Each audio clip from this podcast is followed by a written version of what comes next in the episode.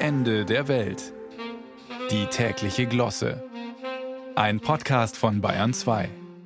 Sie heißen Gartenexpert, Herkulesgarten oder auch Mini Rider und sie können eines mähen, was der Rasen hergibt, und zwar bequem mit Sitz und Lenkrad. Es handelt sich hierbei um sogenannte Aufsitzrasenmäher, denn ganz klar, ab 1000 Quadratmeter Grünland reicht es nicht mehr mit einem Schiebemäher das Gras auf Sollgröße zu stutzen. Da muss es schon was Richtiges sein, eben eine Maschine, die 13 bis 22 PS aus ihrem Ein- oder Zweizylindermotor rausholt, ein Bonsai-Traktor zum Aufsitzen, um, wie Weiland Graf Cox, seine Ländereien abzufahren. Doch, oh wie, jetzt droht Ärger. Die Ampelregierung hat sich nämlich darauf verständigt, diese letzten Bastionen des freien Rasens zu schleifen oder sagen wir besser, des freien Rasenmähens. Jedenfalls soll für diese selbstlaufenden Maschinen, darunter zählen im Übrigen auch Gabelstapler und andere Kleinmaschinen wie Schneeräumer in Zukunft eine Haftpflichtversicherung notwendig sein.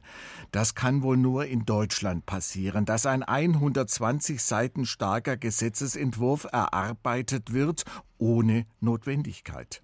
Eigentlich weiß man ja, dass Aufsitzrasenmäher zum ausschließlichen Gebrauch auf Privatgrund bestimmt sind. Dementsprechend gibt es kaum einen Fall, dass ein Aufsitzrasenmähender in einen Verkehrsunfall verwickelt wurde. Na egal, es könnte ja sein, dass mähende Männer auf Maschinen versehentlich auf die Straße fahren und dann, ja dann könnte es zu einem Unfall kommen und niemand bezahlt den Schaden. Das soll die Neuregelung verhindern, dürfte aber den Besitz solcher Geräte vor allem für Freizeitlandwirte teurer machen.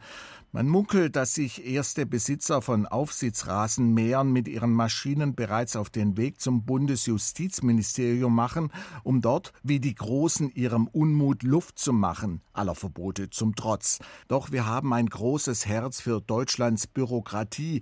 Wie wird diese überleben, wenn andere bürokratische Hemmnisse zum Beispiel am Bau oder bei der Unternehmenssteuer dereinst abgebaut sind?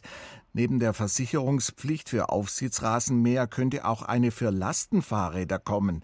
Teilnahme am Straßenverkehr, erhebliche Geschwindigkeit und Gefährdungspotenzial sprechen dafür.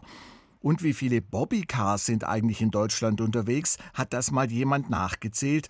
Eben. Schon das Zählen und die möglichen Konsequenzen einer Haftpflichtversicherung oder einer schlichten Besteuerung könnte wieder Hunderte von Stellen finanzieren. Dies erhöhte die Kaufkraft, sodass eben jene Sachbearbeitende nach Vollzug des Kinderwunsches ebenfalls ein Bobbycar erwerben.